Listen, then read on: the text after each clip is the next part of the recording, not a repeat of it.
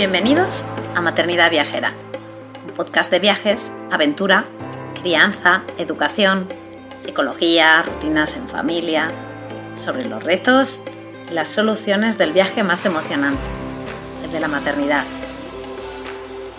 Si este programa te inspira, si te da ideas de viaje, te anima a vivir nuevas aventuras, te reta a salir de tu zona de confort, si te ayuda a mejorar tu paz maternidad, en general tu vida, o si simplemente te alegra un poquito tus días, te animo a apoyarnos formando parte de nuestra membresía anual.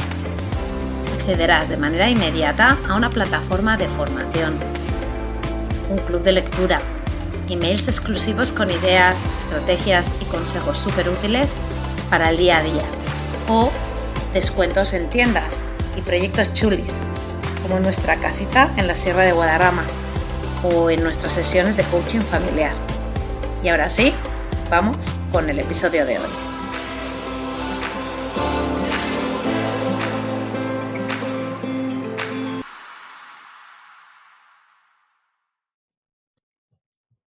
Hola, bienvenidos a Maternidad Viajera. Eh, hoy estamos con, con Ana Villa. Ana Villa es la mamá viajera detrás de Hamima Family. Hamima Family lleva viajando em, como modo de vida desde hace ya un tiempo, desde el 2017. La verdad que tuvimos hace, pues al principio de la temporada, en septiembre del 2021, estuvimos pensando en, pues bueno, que, empezábamos a descubrir un montón de familias guays que tenían un estilo de vida similar y nos empezamos un poco a buscar, ¿no? Preguntamos en Instagram, venga, ¿qué familias conocéis? Y entonces ya empezamos a, contactar y, bueno, la verdad que cuando descubrimos la historia detrás de, de, Ana y su familia, pues, pues bueno, pues con muchas ganas de grabar. Así que nada, ya súper, con muchas ganas os presento a Ana. Ana, hola, ¿cómo estás? Hola, Laura, un placer estar aquí contigo compartiendo. Estoy muy bien. Ahora estáis en Grecia. Sí, en el Peloponeso. Pues Janema Family somos cinco integrantes, aunque físicamente somos solo cuatro. sí, estamos Esteban, eh, que tiene 44 años recién cumplidos, yo Ana, que tengo 45, luego está Nil, que tiene 10, eh, Max, que tiene cinco, y Jan, que es eh, nuestro hijo que murió en, eh, porque fue prematuro, que ahora tendría casi seis, casi siete, de hecho. Y bueno, los cinco viajamos, ¿no? Porque Jan también viaja con nosotros y ahí viene el nombre, Janima, de Jan, Neil y Max, ¿no? Y, y bueno, somos una familia que sencillamente un día decidió dejarlo todo y salir a ver el mundo y, y, nos convertimos un poco sin querer en nómadas lo primero quería decir eso, que me parece muy bonito em, la manera, eh, bueno, Ana tiene incluso un, Instagram, ¿no? Ah. Que, que, lo dedicó a Jan y lo dedicó al, duelo, ¿no? Eh, que se vive y, y, me parece que es súper bonito porque muchas veces pues, pues nos olvidamos, ¿no? O sea, eh, o, ignoramos eh, y me parece que, pues bueno, pues que es súper sensible y súper bonito y, luego también eh, explicar a la gente, ¿no? Porque realmente al final todos tenemos un, un pasado y, una, y un, peso a nuestras espaldas, ¿no? Y al final eso es lo que somos. Y me parece súper bien y si quieres luego más adelante, si quieres, puedes explicarnos un poquito, ¿no? Porque también, oye, mira, ya que estamos, para la gente que haya vivido una cosa similar o, o que lo, lo, esté viviendo ahora, ¿no? Eh, yo creo que así como yo te escuché hablando y te he visto escribiendo de ello, me parece que es, que es muy interesante, ¿no? Escuchar tus palabras. Si te parece, lo dejamos eso para después. Vale. Yo te voy a preguntar un poco por ti, Ana, ¿no? Antes de, de embarcarte en la familia, en el viaje de la familia, eh, porque la familia es un viaje en sí. ¿Cómo, ¿Cómo fue el proceso ese de convertirte en madre, no? Y si tuviste algún miedo, que me expliques un poquito. Pues mi viaje de madre empezó, yo creo, desde que empecé a tener uso de razón. Siempre quise ser mamá, ¿vale? Fue algo que tenía súper claro. Tan claro, tan claro que yo me casé con mi primer novio de toda la vida y me divorcié porque él no quería tener hijos. Y yo tenía tan claro que quería ser mamá que, y que quería que él también quisiera ser papá, que no cabía en mi mente el engañar o quedarme embarazada yo unilateralmente, que, me divorcié, ¿no? Y entonces cuando conocí a Esteban, que es mi actual pareja, la primera pregunta que le dije fue, ¿tú quieres hijos? Porque si no, oye, ya no me enamoro más, ¿no? O sea, que imagínate directamente, ¿no? O sea, ¿para qué voy a estar perdiendo más tiempo? Entonces, bueno, pues yo antes de ser mamá, he sido siempre una persona muy inquieta, eh, que he hecho siempre muchas actividades, me estaba formando siempre, eh, haciendo cursos de varias cosas, de manualidades, o sea, me embarcaba en todo lo que me propusieran, ¿no? Siempre he sido muy activa y estaba siempre fuera de casa haciendo cosas y, y viajando con Esteban y sola y todo, ¿no? Y bueno, eh, todo eso cambió muchísimo cuando fui mamá, ¿no? pero sí, en definitiva, lo que pensaba antes de ser mamá y lo que pasó después cuando fui mamá, pues nada que ver. Yo creo que como a todas, ¿no? Que te haces una idea de lo que implica la maternidad y luego cuando llegas ahí, no, yo esto con mi hijo no lo haré. Y luego llegas y patapum, ¿no? Es lo primero que haces. Y, y bueno, mi maternidad, miedo, miedo, no tuve nunca miedo de... Tenía más miedo de no llegar a ser madre que no después cuando estaba embarazada, además, miedo a parir o lo que fuera. No, la verdad que me informé mucho además sobre parto natural, quería tener a Nil en casa y con Nil no pude porque al ser primeriza pues los miedos de los demás me los creí, pero con, con Max, con el tercero, sí que pude por fin tener mi parto en casa porque a pesar de que los miedos de los demás seguían estando, yo ya no los compré. ¿no? Y, y para mí fue, bueno, para mí la maternidad es un, viaje, como tú has dicho antes, es un súper aprendizaje y los niños son nuestros grandes maestros, ¿no? Te invitan otra vez a conectar con tu parte inocente, con tu parte curiosa de descubrir el mundo y, y son un regalazo. Aunque también intensidad, ¿eh? También hay intensidad, vamos a decir la verdad. Yo me gusta lo que has comentado de, yo no, yo no, porque el otro día vi un, un post en Instagram que decía, yo antes de ser mamá era la mamá perfecta y me encantó porque dije, es que yo también, porque, ay, yo eso no lo haré, yo no lo haré, y luego pues te ponen en tu sitio, ¿no? Eh, eh, los niños te ponen en tu sitio en todos los sentidos y, y, me encanta el punto de vista ese de ver, o sea, la vida con, con sus ojos, ¿no? Y entonces aprendes muchísimo y entonces tú tienes, tienes a Neil, que es el mayor, y, entonces tú estabas trabajando y tenías una vida convencional, me refiero, tenías una casita además, súper chula, mm, aire libre a tope. ¿Qué fue ese punto ¿no? en el que de repente mm, empecéis a pensar diferente, ¿no? Porque creo que allí el papá de Yamima Family entra en juego, ¿no? Sí, un poco sí, ¿no? O sea, llegó un punto así en que él estaba como incómodo, ¿no? Y, yo recuerdo que le planteé, bueno, pues, ¿qué, quieres, no? Yo creía que era algo, mm, entonces solo teníamos a Neil, ¿no? Y creía que era algo, pues, de, bueno, pues, de nuevo miembro de la familia, que te tienes que reacomodar y como que no... Y le dije, ¿qué quieres, no? Y él me dijo, quiero viajar, ¿no? Y yo le dije, vale, pues te vas un año y vemos qué pasa, ¿no? Después. Y él me dijo, no, no, es que quiero viajar con vosotros, que yo ni me lo había planteado que él quisiera viajar con nosotros, ¿no? Porque claro, viajar en familia no es lo mismo que viajar solo. Y me dijo, con vosotros, y yo, ah, pues vale, pues venga, pues vámonos, porque yo siempre he sido muy también de viajar, ¿no? Entonces, fue a raíz de ahí, ¿no? Que además nosotros teníamos una casa vieja que fuimos arreglando durante 10 años y cuando la casa ya estaba solo para disfrutarla, fue cuando dijimos, nos vamos, ya está, porque aquí ya hemos hecho lo que teníamos que hacer, ya solo falta criar barriga, ¿no? Como se suele decir. Entonces dijimos, no, el mundo es muy grande y queremos estar con los niños y queremos descubrir muchas cosas, ¿no? Y así fue un poco sin querer, no sabíamos ni qué íbamos a hacer, ni cuánto iba a durar, solo sabíamos que teníamos una fecha de salida, era lo único que teníamos. Entonces fue un poco así. Los niños tenían... No, seis y medio Nil y uno y medio Max, sí. O sea que entre medias, pues, pues dijisteis, venga, voy a esperar. Eh, nació Jan, pues obviamente el reajuste grande que fue eso, y luego ya nació el peque, y entonces ella dijisteis, sí que sí, ahí ya, ya está. Bueno, de hecho, nosotros pusimos una fecha, pero yo puse unas condiciones, ¿no? Y le dije a Esteban, vale, pero antes de irnos, quiero otro hijo y me quiero casar. Sí, porque siempre, aunque parezca una tontería, pero si viajas, si pasa cualquier cosa, si eres marido y mujer, siempre lo tienes mucho más fácil a la hora pues, de entrar al hospital, de acceder a la información de cómo ha ido la operación o lo que pueda pasar. ¿no? Entonces, eh, yo le dije eso, si nos vamos a viajar, nos tenemos que casar y quiero otro hijo.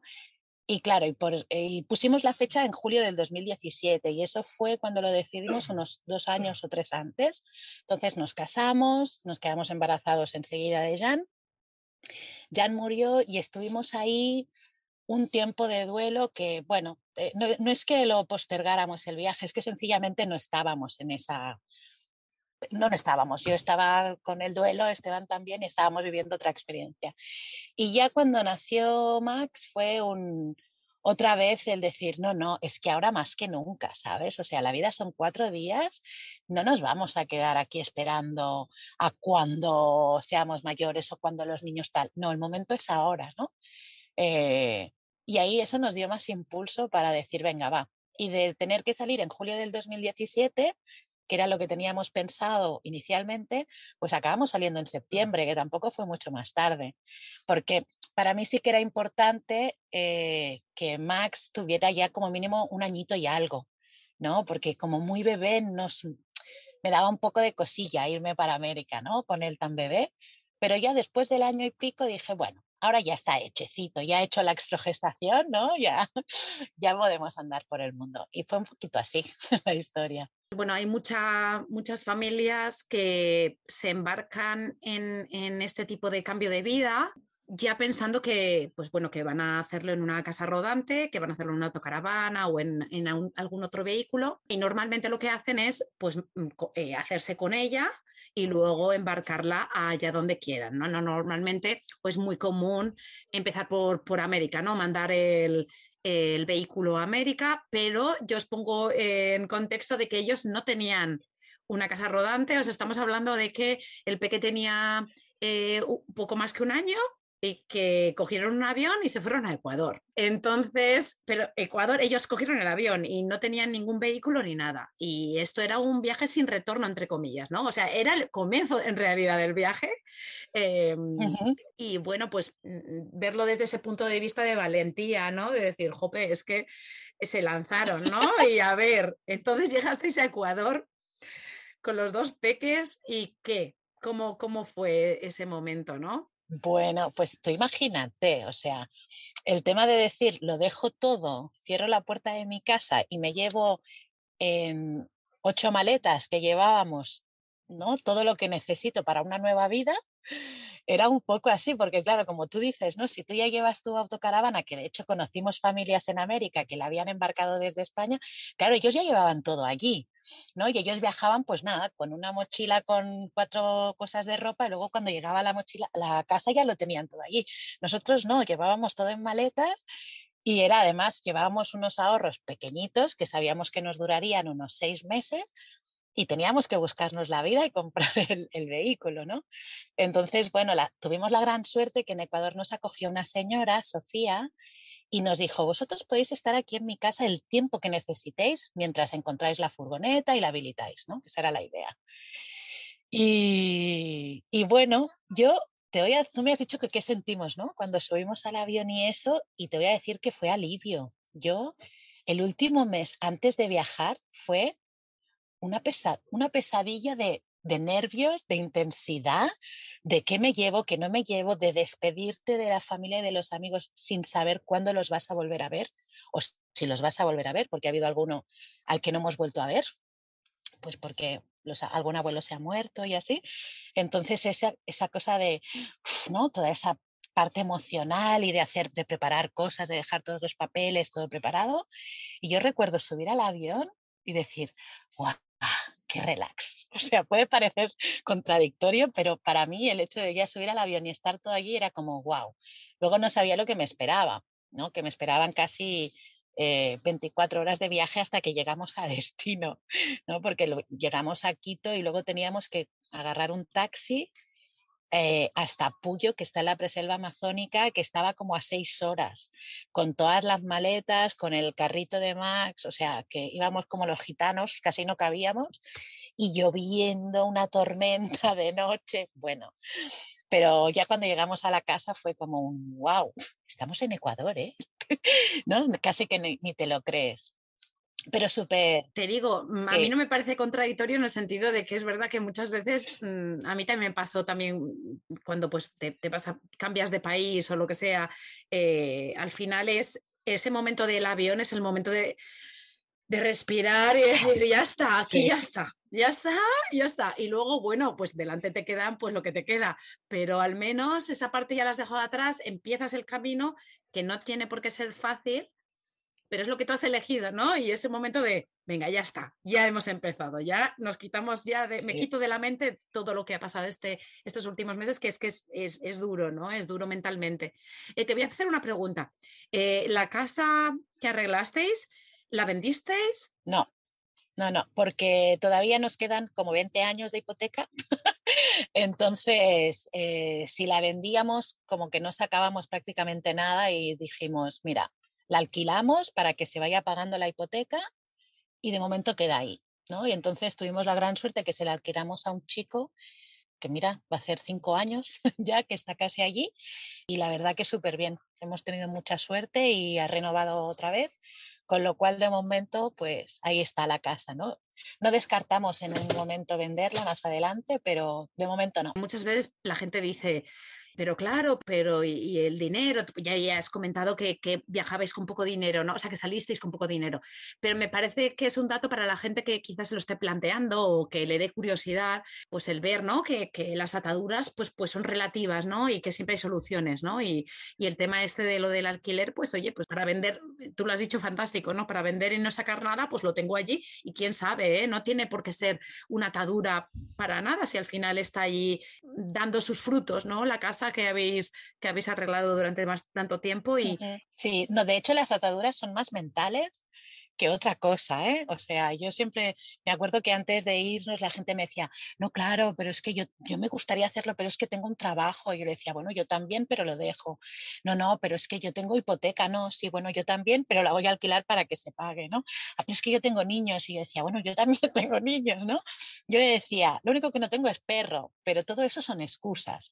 Si tú realmente quieres hacer algo, lo haces, ¿no? Entonces, las ataduras son así. Yo para nada siento que esta hipoteca me ate, eh, porque ya te digo, teníamos muy claro, eso sí, que nosotros no podíamos, eh, con la vida que llevamos, generar dinero como para pagar nosotros la hipoteca. Con lo cual teníamos muy claro que necesitábamos alquilarla para que ella sola se fuera pagando. Entonces, con lo que queda cada mes, que queda un poquito, se pagan los impuestos, que también, claro, no, no es solo la, mensualidad, sino que luego te vienen los impuestos anuales, que también tienes que pagar, ¿no? Y el seguro y todo eso, pues todo eso sale del alquiler. Y ahí queda. Igual también dejamos unos poderes a mi madre para que si en algún momento se tiene que renovar el, contrato, si se tuviera que vender o cualquier cosa, pues ella legalmente puede hacerlo y nosotros no tengamos que volar. ¿No? Que también esto son cosas que, bueno, pues que si decides irte así a vivir, a ser nómada, pues todas estas cosas tienes como que tenerlas muy claras, ¿no? Y dejarlo todo bien atado, porque si no, pues te pasa eso, que, ay, ahora tengo que renovar contrato, pues tienes que volver, porque no hay otra, ¿no? Entonces, esa parte la dejamos muy atada porque teníamos claro que no íbamos a regresar. Que igual hay gente que no conoce eso, ¿no? Entonces, obviamente, tienes que darle el poder notarial a alguien con el que tengas una confianza, máxima, o sea, tu madre. Pero se puede dar el poder a otra persona para que actúe como tú y eso te da también mucha tranquilidad, ¿no? Saber que, que bueno, pues que cualquier cosa se puede organizar de esa manera. Hablamos un, momentito de trabajo porque lo has mencionado. Ana es filóloga inglesa, pedagoga. No, pedagoga y bueno, sí, filología inglesa no, pero hice los exámenes de la escuela oficial para poder dar clases de inglés en secundaria, que es el nivel, no me acuerdo, porque eso en cada comunidad autónoma cambia. Pero bueno, vendría a ser como el equivalente, pero no tanto como filóloga inglesa. Pero sí, pues era un trabajo cualificado, estable, ¿no? Y, que dices, pues no, también se puede dejar, ¿no? Sí, totalmente. Sí, sí, de hecho, yo no era funcionaria todavía, era interina, pero bueno, ya ya después de unos cuantos años dando vueltas por varios institutos y escuelas, pues ya como que tenía mi plaza, ¿no? Y solo pues me tenía que presentar a, oposiciones en el caso. Yo tenía claro que no quería ser funcionaria, ¿eh? Pero sí que es verdad que yo ya tenía ahí mi plaza, o sea, yo ya tenía un número tan bajito que yo tenía trabajo hasta, hasta que me jubile, ¿no? Entonces sí, Eh, dejé toda esa estabilidad y ese sueldo, que la verdad que los profesores en España no estamos nada mal pagados. Eh, o sea, creo que no sé, en la pública se gana bien. Y sí, dejé todo eso. Y un trabajo que me gustaba y que trabajaba, trabajaba mucho, eso sí, pero que me gustaba también, ¿no? Porque es verdad que yo era mi vocación y lo sigue siendo, ¿eh?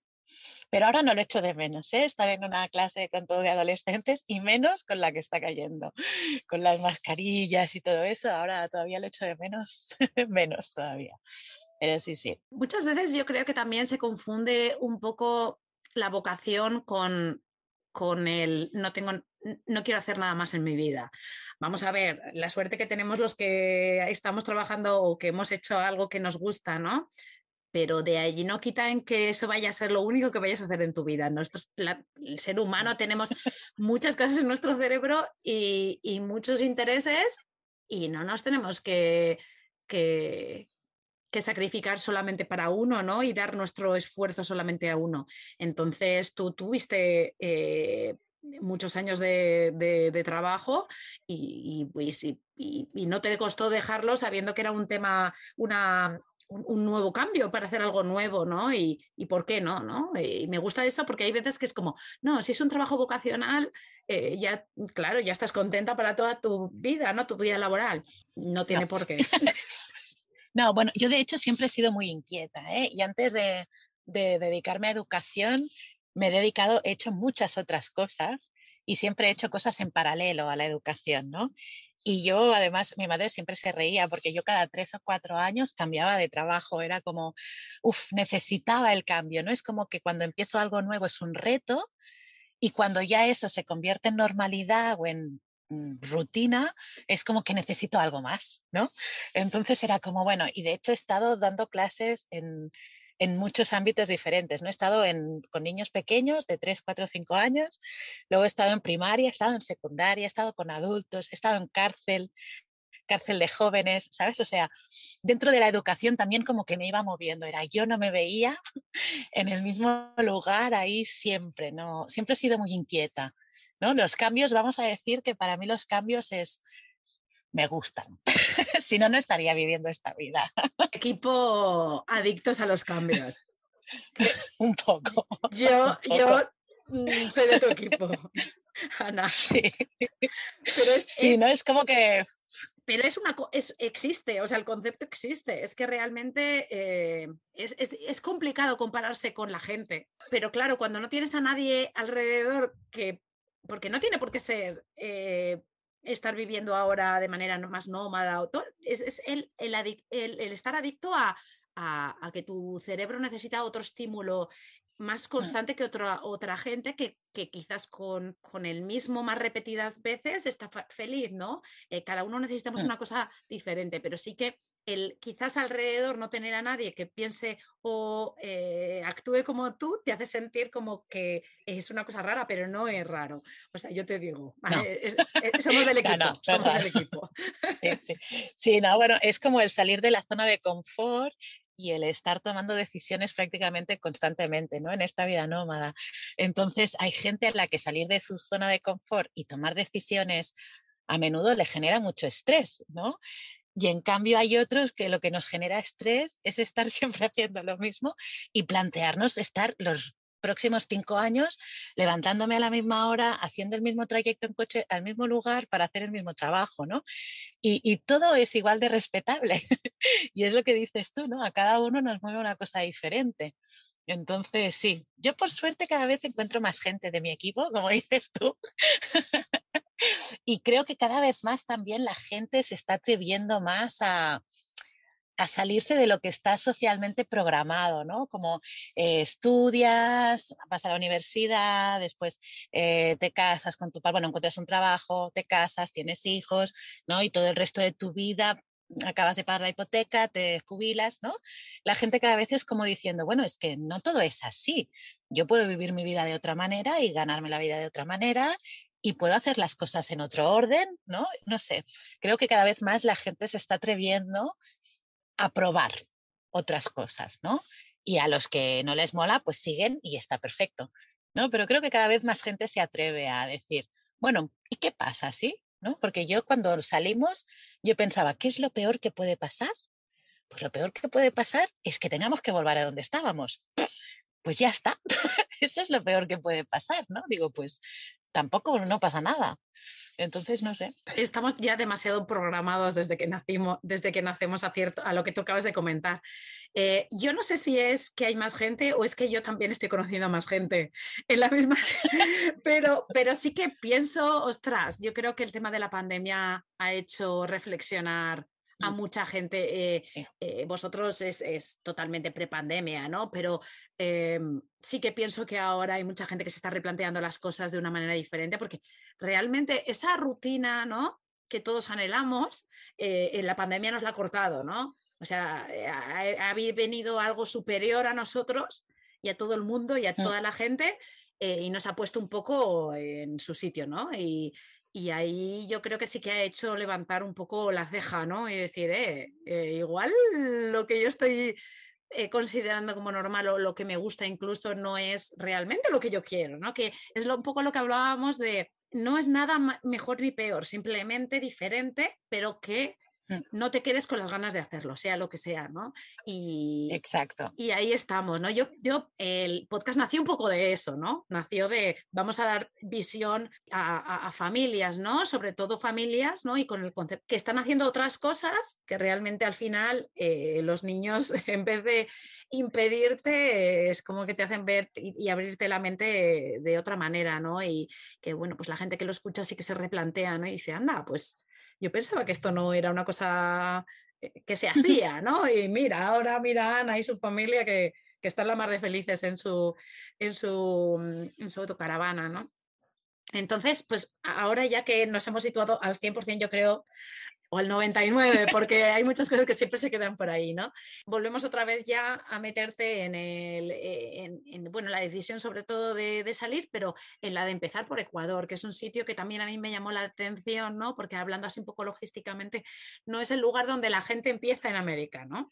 Y vosotros ya lo habéis comentado, que era, pues bueno, pues teníais un contacto allí y dijisteis, bueno, pues ya una vez que estamos ahí en un contacto, en un sitio así un poco más tranquilo, el poder un poco, pues, eh, encontrar eh, un vehículo ¿no? que, se adapte a nuestro, a nuestro precio y a nuestra, y a, nuestra situación ¿no? y a nuestro gusto. Y luego a partir de allí pues nos empezamos a mover, ¿no? Pero ahí visteis que, hubo un problema.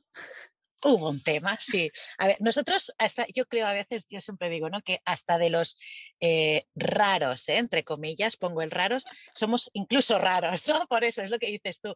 La mayoría de gente manda a su casa o bien a México o a Canadá o a Uruguay, ¿sí? Y desde ahí empiezan.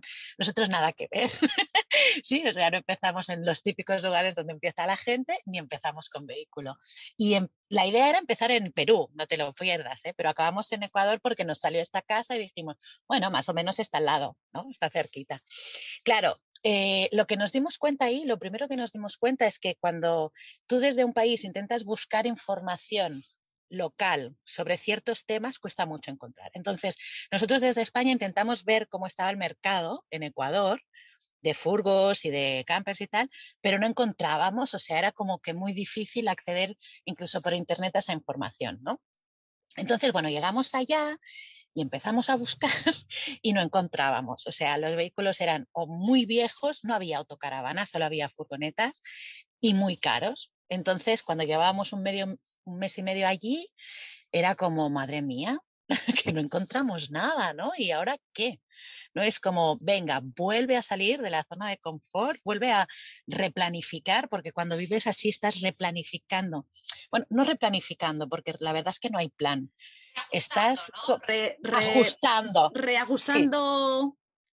Sí. sí, viendo la realidad a la que es y en base a la realidad ver qué otras opciones se te abren Y verlo siempre como oportunidades de crecimiento. No, no, no son problemas que te bloquean, siempre son oportunidades que te generan aprendizaje. ¿no? Para mí eso es súper importante ir con esa mentalidad, porque si no, a la primera de cambio te vuelves a casa, o sea, es, si no, no puedes, ¿no? Entonces, bueno, pues visto lo visto, pues ahí empezamos a buscar a ver qué opciones teníamos, ¿no? Y una opción era irnos a Chile, que en Chile hay un puerto franco, que también hay vehículos que están muy bien de precio, o irnos a Estados Unidos. Y bueno, en Estados Unidos estuvimos buscando, estaban mucho más económicas las caravanas y bueno, pues encontremos un vuelo y nada, pues otra vez coge todas las maletas, todos los trastos, aunque debo reconocer que ya dejamos algunas cosas en Ecuador, ya nos desprendimos de cosas que vimos que quizá no eran tan esenciales como creíamos, ¿vale? Y ya nos fuimos para, para Estados Unidos a buscar a Greta, que fue nuestra primera autocaravana, que fue nuestra casa por casi tres años en América. A Los Ángeles. Los Ángeles. ¿Vosotros ya teníais mirada esa en concreto de antes o fue allí de decir, allí seguro que encuentro algo, ¿no? Exacto, fue otra vez a la aventura. con las maletas, llegamos solo con una reserva que hicimos en un Airbnb, no te lo pierdas, que eso también fue una gran historia, porque claro, en Estados Unidos todo es carísimo carísimo, o sea, el, hotel más barato, más cutre salchichero, no te bajaba de 60 o 70 dólares la noche. Entonces era como, wow. Entonces encontramos por Airbnb a un hombre que en teoría tenía una, una autocaravana que la, que la alquilaba como Airbnb por 10 dólares la noche. Dijimos, bueno, estaba un poco cutre, pero dijimos, bueno, vale. Total, que cuando llegamos allá, la caravana estaba sin techo, no se podía dormir. y el hombre nos dijo, bueno, da igual, pues si me intentáis ayudar un poco a arreglarla y tal, dormís en el comedor y no me pagáis nada. y nosotros, vale. Entonces ahí hicimos un listado de caravanas más o menos de las que queríamos, pero claro, nos encontramos con otra realidad, que Estados Unidos no es como aquí, en Europa, que todo está cerca. En Estados Unidos dentro de Los Ángeles, lo que se llama Los Ángeles, podías mm, manejar tres horas, ¿no? Para ir a un sitio que estaba alrededor de Los Ángeles, ¿no? Entonces alquilamos un coche tres días y hicimos, pues como en tres días nos pusimos mm, para visitar 15 autocaravanas, ¿sí? Fuimos quedando con la gente esos tres días a full, eh, íbamos visitando autocaravanas. Y llegó el último día eh, y fuimos a visitar una que creíamos que era la que nos íbamos a quedar. Y cuando llegamos al lugar, porque estaba a dos horas de donde estábamos, llegamos y el Señor nos dice, ¿no habéis recibido mi mensaje? Y nosotros, no, es que no tenemos todavía teléfono. Nos dice, es que la acabo de vender. Y nosotros, ¿qué dices? ¿No? Y era, ya nos quedaba solo ver dos más. Y era como, guau, tenemos que devolver el coche, nos hemos dejado un pastizal, madre mía, madre mía, no, otra vez te entra ese vértigo, pero bueno, llegó el último día, que me acuerdo que era viernes, a última hora, a las 7 de la tarde, llegamos a ver la última caravana y adivina quién era. era nuestra Greta. sí, además fue muy bestia, porque llegamos, yo me acuerdo, es que me acuerdo de ese momento como si fuera ahora, entramos a la caravana y nos miramos con Esteban y los dos con lágrimas en los ojos, en plan, este es nuestro hogar, o sea, la hemos encontrado, ¿no? Fue súper fue súper mágico, pero vamos, que el universo apuró hasta el último momento, ¿eh? Estuvimos ahí diciendo, ay madre, si no la encontramos, tenemos que volver el coche a las nueve y estamos todavía aquí, pero bueno, fue, fue bien, fue bien, al final la encontramos. A ver, eh, Estados Unidos eh, es un paraíso de, ese tipo de vehículos porque llevan toda la vida, ¿no? Llevan toda la vida. Todo el mundo, que más que menos en su vida, ha tenido una de diferentes eh, tipos. Entonces hay tanto, tanto, ¿no? Pero claro, el problema es que por mucho que haya mucho, al final el estrés de encontrarlos es, es porque, porque como todo, se tiene que acomodar a tus precios y a tus características de dentro y obviamente es un mercado de segunda mano, ¿no? Que no, que no, no, no estás yendo a un concesionario y ves cuáles son las posibilidades. No, tú vas, te tienes que ir adaptando y estabais en, en Los Ángeles con, pues mirando el, dinero, obviamente, ¿no? Eh, porque, como tú has dicho, pues eh, no es un país eh, pobre, ¿no? Al final todo cuesta y moverte cuesta. Y todo está lejos y entonces es una tensión que se va subiendo, pero bueno, como, como, como os va la marcha, al final ese momento lo vais a recordar, como tú has dicho, lo estáis recordando toda la vida y, y súper agradecidos, ¿no? De que al final encontrasteis, pues al final la casa por tres años, ¿no? Em, entonces una vez ya que ya estáis, ¿no? Fue como también otra vez otro respiro, ¿no? Sí. sí, sí. Bueno, fue un respiro que nos duró poquito, ¿eh? porque la compramos, empezamos a irnos en ruta, o sea, la compramos, arreglamos los papeles, pasamos la revisión de allí de Estados Unidos, ¿no? Que tienes que pasarla, y empezamos a ir hacia el norte, y creo que no llevábamos ni dos semanas que se nos avería. Y bueno, eh, nos quedamos tirados y fue como, ¡Oh! ¿Qué ha pasado? Y casi se nos quema la casa rodante. Eh, y una reparación de mil dólares totalmente unexpected, sí, que no esperábamos, pero bueno, que por suerte pues eh, nos ayudaron en la carretera para poder llegar a un mecánico, o sea, tuvimos muchos ángeles por el camino, porque yo siempre digo que aparece mucha gente por el camino ayudarte y tal, y a partir de ahí no nos dio más problema, o sea, nos ha dado problemitas de cosas pequeñas, pero a, partir de ahí que cambiamos el alternador y unos cables, ya no nos dio más problemas. O sea, que fue ese susto inicial de decir, madre mía, ¿dónde nos hemos metido? Yo tenía la sensación de, ¿sabes la película esa de esta casa es una ruina? Que todo se iba pues al principio porque también teníamos una, una ventana en el techo, nos la dejamos abierta y se nos voló la escotilla. Bueno, o sea, el primer mes fue un horror. O sea, se nos rompían cosas, tal, pero luego fue la adaptación, fue el conocernos, ¿no? Un poco con, con la casa rodante y luego ya estuvo genial. El resto del tiempo se portó súper bien. Eh, aquí en Estados Unidos, en Roma o en la India. Un coche de segunda mano, tienes ahí una, un, no saber, ¿no? Es que al final no sabes, ¿no? Y tú estás comprando algo que puede pintar mejor o peor, pero al final ahí pues tiene una vida, un, pasado y, te lo vas encontrando porque el dueño no te va a decir nunca toda la realidad.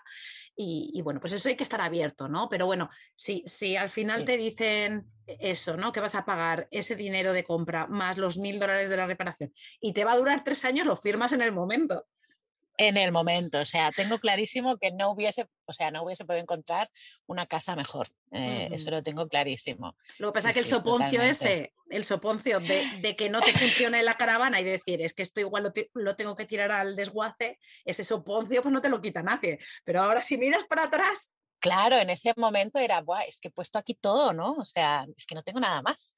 Esta es mi casa, ¿no? O sea, me quedo sin casa de nuevo, ¿no? Era como, wow, wow. Pero no, por suerte todo fue bien. También éramos conscientes de que nosotros compramos un vehículo que era del 82, es del 82. Entonces, claro, tenía 38 años, ¿sí? Entonces, a ver, pues es lo que hay. Y ahora en la que estamos ahora tiene 40, ¿no? o sea, que, nos pareció bien, ¿no? al final hemos repetido y volvemos a tener una vieja, porque al final a nosotros preferimos que sea vieja porque es todo mecánico y no hay tanta electrónica. Entonces es más fácil de, reparar, ¿no? Por ese motivo.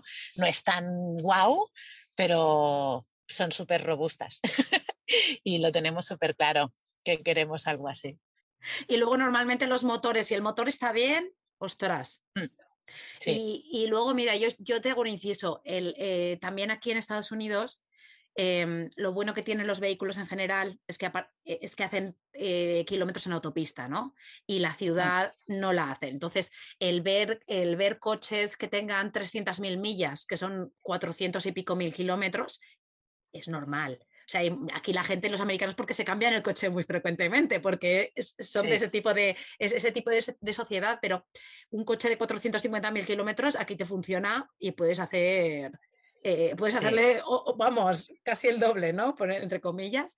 Entonces, sí, sí, eso, son cosas que me parece que son interesantes para hablar, porque hicimos un episodio que era solo de autocaravanas simplemente por la gente que, bueno, pues eh, los problemas que tiene la autocaravana, no, y estuvimos hablando con Silvia de Travel Route, que bueno, pues nos daba un poco, pues también hablamos de comprarla, ¿no? De, cuál era el tema de la segunda mano y tal. Y esto, este dato a mí me parece que a la comunidad que nos escuchan es interesante, ¿no? Para que se hagan un poco la idea de, de qué es lo que hay detrás, ¿no? De realmente encontrar una casa. Ya tenéis a Greta, y os empezáis a mover. Entonces, ¿cuál fue un poco vuestra ruta? Eh, hablamos ahora más de, ruta eh, física. Vale, pues a ver, en ese momento como habíamos hecho una inversión de dinero eh, y en Estados Unidos, bueno, en, California exactamente, está la opción del, del trimming, ¿sí? que es legal el tema de la, de la marihuana y hay granjas donde tú vas a cortar y se gana muy bien, pues nuestra idea era ir a trabajar a una granja de estas, que hay algunas que, son de familias, ¿no? Y que Esteban trabajara y yo, por ejemplo, estar en la cocina y, bueno, recuperar un poco la inversión. Lo que nos pasó que llegamos muy al final de la temporada y no encontramos trabajo. Entonces nosotros íbamos yendo California hacia el norte, dirección Oregón, Oregón, llegamos hasta Trinidad, que es prácticamente al, al norte, en la frontera con Oregón, y fuimos todo por todo el interior, ¿no? Y ahí íbamos buscando trabajo. Y nos iban diciendo, íbamos conociendo gente, ah, pues sí, aquí, y allá, ¿no? Y estuvimos en Eurica, estuvimos en Arqueita, eh, bueno, estuvimos en muchos lugares, pero no de turisteo, sino íbamos a buscar trabajo. Y cuando ya llegamos a Trinidad fue como, ¿sabes qué? Que ya no vamos a encontrar trabajo, venga, vamos a gozar porque tenemos solo tres meses en Estados Unidos con la ESTA y no vamos a estar viendo nada así como tal. Entonces, pues ahí fuimos a visitar los Redwoods, ya dijimos, vale, no vamos a encontrar trabajo, vamos a ver ya cómo nos buscamos la vida, ¿no? Y fuimos a visitar los Redwoods, eh, estuvimos en, hay una ciudad que me encanta, que es Carmel by the Sea, que me enamoró. sí, bueno, y luego bajamos por todo el Pacífico. Sí, o sea, subimos por el interior y bajamos por el Pacífico. Y bueno, pues, pues eso, ¿no? Pues lo típico, San Francisco, ¿no? Yo qué sé, Santa Bárbara, Santa Mónica, Santa Cruz, sí, todas estas que salen en las pelis. y así estuvimos haciendo toda la costa y la verdad que fue, que fue muy bonito. Ahí tuvimos la primera experiencia de Workaway con una familia de intercambio de economía colaborativa, que fue súper bonito también en San Antonio. Y, nada, y ya fuimos bajando para, bajar hacia Tijuana, por toda la costa hasta San Diego. ¿Fue allí en el que ya empezasteis a pensar en el tema de, pues un poco la, la economía, ¿no? De, plantearos a largo plazo, ¿no? Eh, tener una fuente de ingresos. Ahí es donde empezasteis con la artesanía. Sí. ¿O ya lo teníais en mente o fue algo que pasó? Porque eh, yo también os, hago, si, no les seguís, eh, seguirles ahora en el Instagram, ¿no? Y en el YouTube, que también tienen un canal. Pero ellos, una de las mm, cosas que hacen es, es artesanía con metal y piedra. Sí, y macramé. Hilo, metal y piedra, sí. Exacto. Mm, y, entonces ellos venden, ¿no? Entonces de esa manera, pues es una, es una manera de, afianzar, ¿no? Un, poquito eh, una entrada económica, pero me, hacía curiosidad en qué momento fue eso, ¿no? Vale, pues yo, por ejemplo, eh, cuando estábamos en Estados Unidos, eh, yo llevaba unas cosas que había hecho en casa, a mí siempre me ha gustado hacer manualidades de ganchillos y llevaba unos gorros eh, así de lana y bufandas y cosas así. Y en Estados Unidos ya hice como un par de ventas, pero en plan, alguien que se nos acercaba, nos conocía, pues no sois americanos, ¿no? Porque llevábamos la camioneta, era americana. Ah, no, somos españoles, estamos haciendo de tal, y me habían comprado como para, ay, mira, me has caído bien, pues, pero nunca nos pusimos a vender, ¿sí?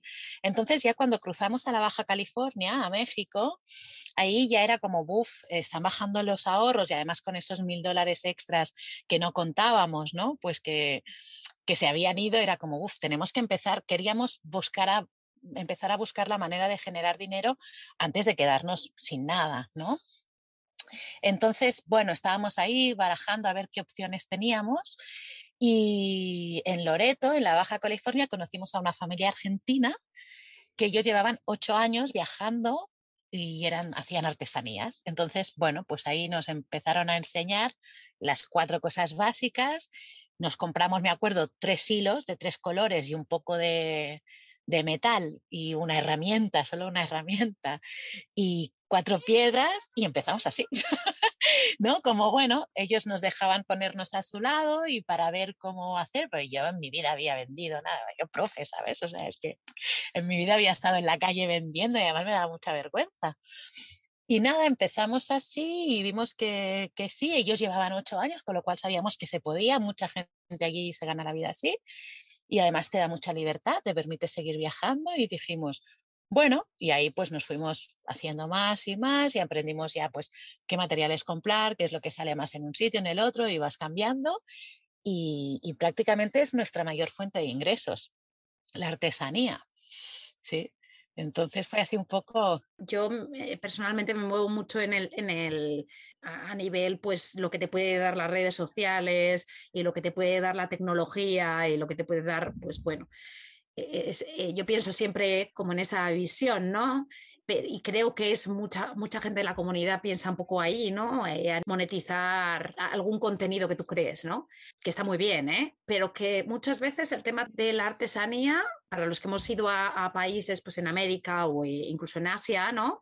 Es un tema que, pues, pues, que es muy común, ¿no? Y dices, pues claro, pues, pues esa gente que tú ves es alguien que lo está haciendo, ¿no? Y, lo que tú dices, ¿no? ¿Qué, qué mayor ejemplo de una, de una familia que lo, llevaba haciendo tanto tiempo, ¿no? Y, me parece que es interesante, ¿no? Para la gente que, pues que también está, es una opción, ¿no? Mm. Para plantearse, que vosotros quizás no los lo habíais planteado antes. No, para nada, para nada. También te tengo que decir que, por ejemplo, eh, tienes que también tener en cuenta muchas cosas, ¿no? Por ejemplo, en, Centroamérica hubo países en los que realmente bueno, pues no era tan fácil porque son países muy pobres, ¿sí? Entonces, eh, lo que hacen muchos viajeros es que, por ejemplo, hacen mucho dinero en, en, México, en Riviera Maya, en la temporada, y con ese dinero que hacen en México cruzan los países más pobres que son Guatemala, El Salvador, Honduras y Nicaragua, y luego ya en Costa Rica y Panamá puedes volver a vender bien. ¿no? Por ejemplo, o por ejemplo, como nos ha pasado ahora aquí a nosotros este invierno, o nos está pasando, que claro, en invierno pues no hay la misma cantidad de turismo, el tiempo no es lo mejor.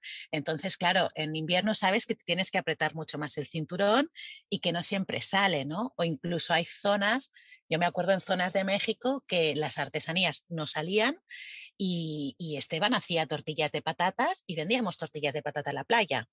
O yo, por ejemplo, nos enseñaron a hacer unos brigadeiros, que son unos postres brasileños, como una especie de trufas, y vendíamos brigadeiros en la playa, ¿no? O sea que también es un poco buscar eh, cuando no te sale una cosa, diversificar, ¿no? Y por ejemplo, nosotros el tema de Instagram y Facebook, monetizar, sabemos que cuesta mucho y YouTube tenemos en el futuro. No queremos vivir de YouTube como nuestro trabajo porque luego acabas, para mí, ¿eh? acaba siendo un trabajo de ocho horas eh, para poder vivir de ello. Entonces nosotros lo hacemos eh, como un trabajo, pero no el único. Es decir, que sí que queremos monetizar en algún momento YouTube y que nos haga un, ingreso, pero que no sea nuestra única fuente de ingresos. Si nosotros más como vemos el futuro es como diversificar. Sí, ahora queremos el tema de hace tiempo, bueno, ya desde que salimos, ¿no? Que teníamos la idea de escribir un libro, ahí nos inspiramos en los TAP, que ellos escribieron su libro, y desde que salimos dijimos, vale, va, cuando lleguemos dos años haremos el libro, pero todavía no hemos tenido el momento de parar y decir, venga, ¿no? Entonces pensamos, bueno, pues entre las artesanías, si las artesanías no salen comida, eh, si no un workaway, entre YouTube y si escribimos el libro, pues como diversificar para que un poco de aquí, un poco de acá y un poco de aquí, ¿sabes? Como no ser una única fuente de ingresos, porque lo que no queremos es acabar siendo esclavos solo de una cosa. No sé si tiene sentido lo que estoy diciendo. Yo, o sea, nosotros lo llevamos diciendo muchos años. Diversificar es el futuro. O sea, eh, no tener una única fuente de ingresos. Y ya no solo eh, en, este eh, quizás punto de vista que tú tienes ahora del, ser nómada, ¿no? Del nomadismo. Eh, que quizás se podría comprender más, ¿no? Pero no, o sea, incluso estando en un trabajo que te gusta, pensar siempre en diferentes fuentes de ingreso, porque otra vez volvemos a la pandemia y hmm a situaciones que nos pone el mundo. O sea, lo, interesante, aunque tú no quieras ser, em, tener una, independencia física, ¿no? Que también eso es un poco, obviamente, lo que tú buscas, ¿no? Y lo que buscamos mucha gente, pero mm, incluso trabajando en un sitio físico, el pensar que, que, tienes que diversificar ese, esa esa entrada de dinero porque, porque es la que realmente te va a salvar, ¿no? Y, luego lo que tú dices, que es muy, muy interesante, el de, el de no depender de una cosa única, porque eh, como hemos hablado antes, ¿no? Eh, no tiene por qué gustarte una cosa única y lo de ser esclavo de algo, al final te conviertes en esclavo de algo. Mm. buscando el no ser esclavo de algo, ¿no? Totalmente. Eh, y te metes en otro rollo totalmente diferente y, bueno, pues es que realmente el, ser, el realmente tener una, un, ingreso económico con YouTube, por ponerle el ejemplo, es muy complicado mm. y requiere muchas horas de grabaciones, muchas horas de visualizaciones y eso cuesta muchísimo tiempo mm. porque la gente se piensa, ah, no, grabas un vídeo y lo subes. No, no, no. O sea, esto es, es duro, duro. No, y aparte, déjame también traerte una cosa. Yo me acuerdo, por ejemplo, cuando estuvimos muy al principio ya del viaje, ¿eh? porque claro, nosotros llevamos cuatro años, yo digo, pues si nos hubiésemos puesto en serio en YouTube, ahora estaríamos viviendo de YouTube, ¿ok? Lo que pasa que yo, por ejemplo, en México llegó un punto que me, me di cuenta ya muy al principio.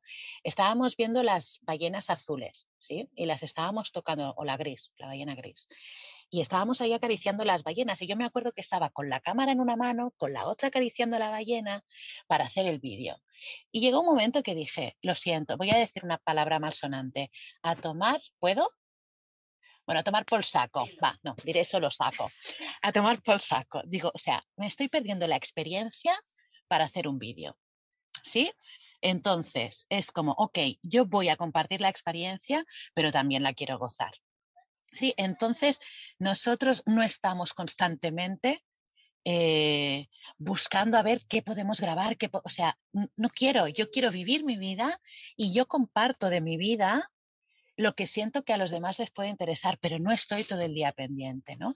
Y hemos conocido varias familias, bueno, no, no familias, viajeros que son youtubers, que viven de YouTube, que o sea, es impresionante, están todo el día eh, con el vídeo muchas horas de edición, luego haciendo los live, luego haciendo, yo qué sé, o sea, es una locura. Trabajan ocho horas diarias. Además, también súper pendientes de tener conexión, no se pueden perder en una playa paradisíaca o en una montaña súper hermosa tres días seguidos porque tienen que crear contenido, ¿no? Entonces es como, yo no me he salido de todo ese sistema para volverme a estar esclava de, de unas redes, ¿no? O sea, y, vale, igual eso no me va a traer seguidores de YouTube, no sé, pero yo pienso, los que me sigan a mí es porque realmente eh, sienten que es que la manera que yo tengo de vivir es lo que ellos sienten, ¿no? Que no estoy ahí intentando vender, no sé, no sé si me explico, ¿no? Que yo lo respeto, pero no, no lo quiero.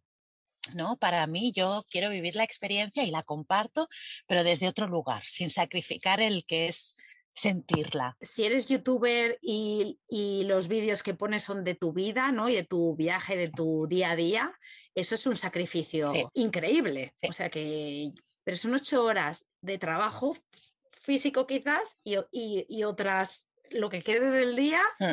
en planificar, pensar, el estar, el mirar las cosas con el ojo, igual que lo que decíamos de que igual luego la gente no lo siente así, ¿eh? pero yo es así como lo siento desde fuera, es quizás lo que tú decías de, lo de ver el mundo con los ojos de tu hijo, ¿no? Es como ver el mundo desde el ojo de un youtuber, ¿no? De, un, de, grabar, de crear, de, y, que, y que no, critico ni muchísimo menos, ¿eh? pero simplemente es verdad que yo entiendo, entiendo tu punto de vista, el no vivir el día a día, tu momento, tu instante, porque eh, lo estás sacrificando, al final estás sacrificándolo de otra manera diferente.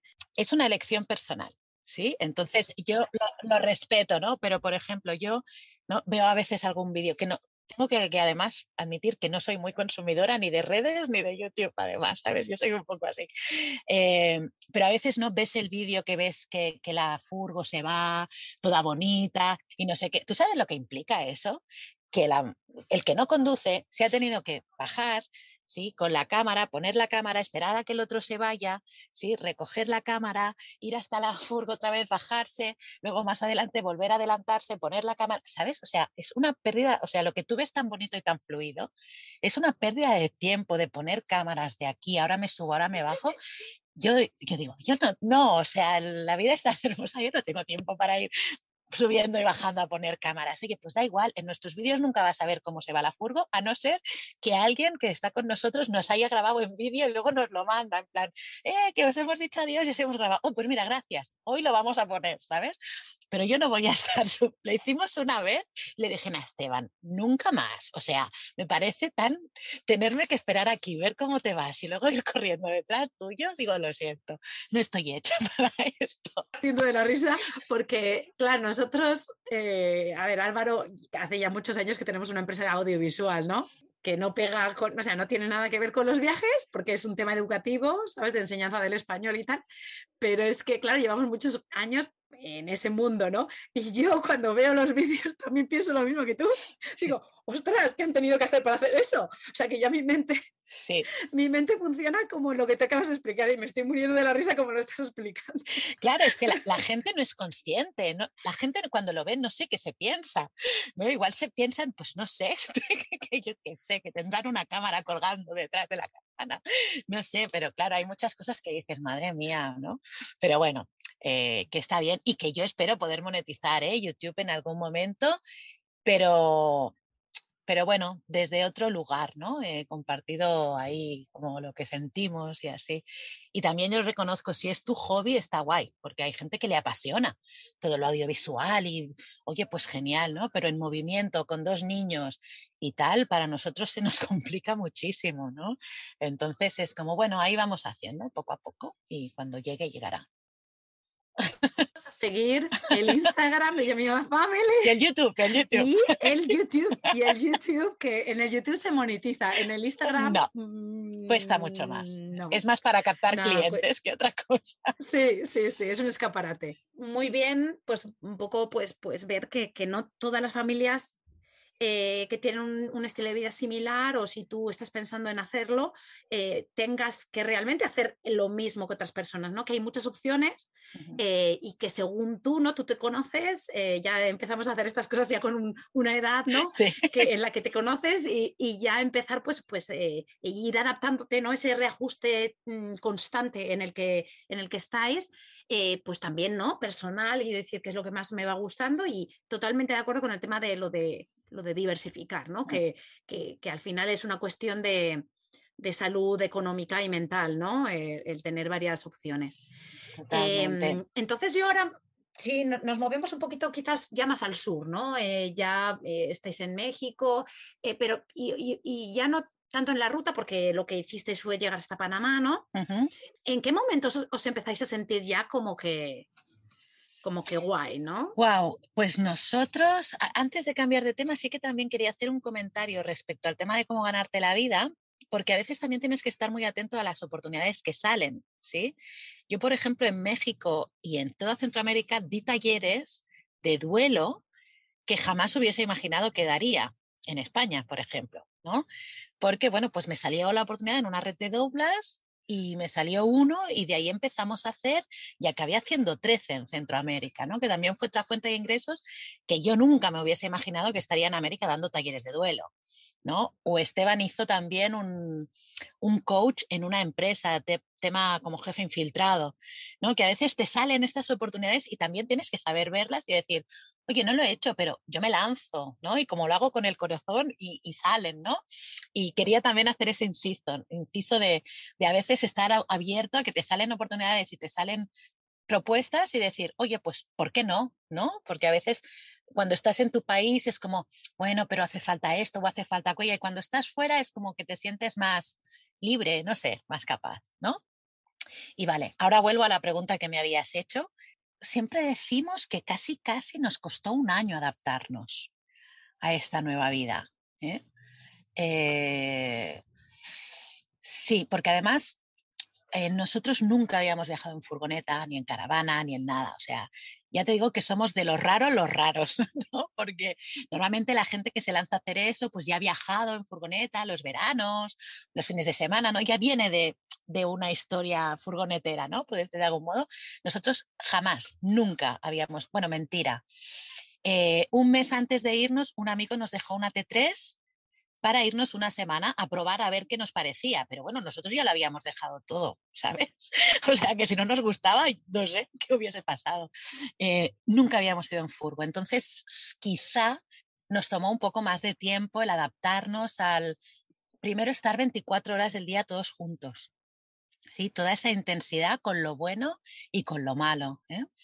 Eh, el tema de llenar, vaciar las aguas, ¿no? Dónde dormir cada noche, dónde aparcarte, aquí, allí, no sé qué. Luego ganarte la vida en el camino, ¿no? Buscar dónde vender, qué días vender. Eh, según qué lugar era diferente y tal, yo creo que nos costó un poco todo este ritmo, toda esta nueva vida, casi, casi un año.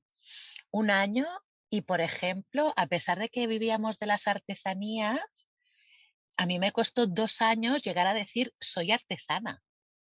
O sea, a mí no me salía. Yo decía, vendo artesanías, pero yo no decía soy artesana, porque no, era como que no me sentía, ¿no? Era una nueva parte de mí que yo nunca había, ¿no? Y me costó pues casi dos años, ¿eh? Y a veces me venía la gente y me decía, no, pero tú eres artesana. Y yo decía, no, no, yo hago artesanías, que es diferente, puede parecer una tontería, pero no lo es, ¿eh? Sí, sí, sí. Eso, es el, eso se llama síndrome de la impostora, Ana.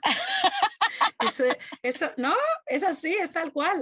Es el, el creer, estar haciendo algo que, que, que, realmente lo estás haciendo, lo estás haciendo bien, pero como tú no has tenido una formación quizás o no ha sido una cosa que, pues entonces tú te sientes que eres impostora, ¿sabes? Y yo, por ejemplo, ahora eh, eh, estamos hablando de, eh, que yo, yo, yo, no, yo no soy periodista. Entonces, yo, yo en algún momento me puedo sentir como que yo no, no, este no es mi lugar, esto yo no, yo no soy, pero, pero si te lo estoy diciendo es porque existe y nos pasa muchísimos, o sea que es totalmente normal, que es un proceso mental que también es un poco eh, metido socialmente, eh, que también te lo digo, pero que sí, sí, existe, está ahí. pues eso. Y es normal ese proceso, así que tú eres artesana. Soy artesana, entre muchas otras cosas. Efectivamente. Sí, sí. Sí, pero fíjate un año, ¿no? O sea, que realmente que dices la gente que, se puede plantear, no, me voy a hacer un año de, pues, de viaje por el mundo, ¿no? O, la gente que dice, me voy a hacer, voy a hacer dar la vuelta al mundo en un año, ¿no? Y dices, bueno, pues vale, pues eso, eso es otra cosa diferente totalmente.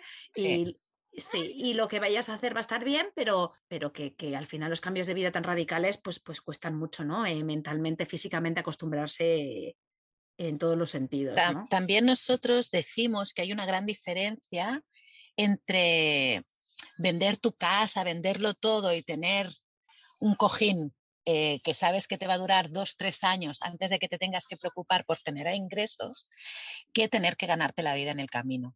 Cambia muchísimo, porque cuando tú viajas eh, con todo lo que es la comida y la gasolina, que es lo que, lo que necesitas básicamente, cubierto, eh, al final son unas vacaciones prolongadas.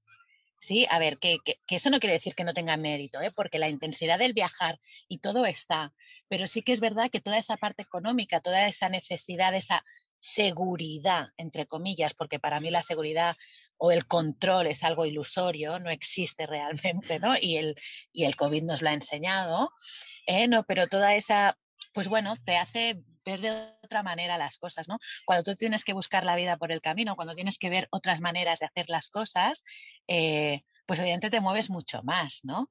Eh, por ejemplo, pues no sé, el hecho de que me acuerdo de una familia que conocimos que decía, oh, es que nos encantaría igual hacer alguna función al lado de un semáforo, ¿no? Como para probar la experiencia y tal. Pero claro, como económicamente nunca tuvieron la necesidad de generar dinero así, nunca se atrevieron a hacerlo, ¿no? Viajaron un año y nunca lo hicieron. ¿Por qué? Porque no había una necesidad real, era más una, bueno, vamos a probar, ¿no? Eh, pues con lo mismo de vender tortillas o de hacer talleres o de hacer cosas, ¿no? Si yo no hubiese tenido esa necesidad económica, igual ni me lo hubiese planteado. Hubiese dicho, uff, ¿cómo me voy a liar ahora con esto? Si eso, o, saber que tienes como dos años de tranquilidad, ¿no? Pues bueno, eh, cambia mucho, evidentemente.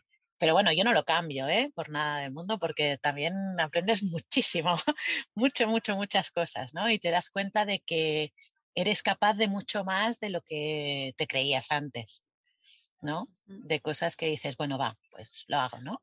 Y lo haces lo mejor que puedes y salen, las cosas salen.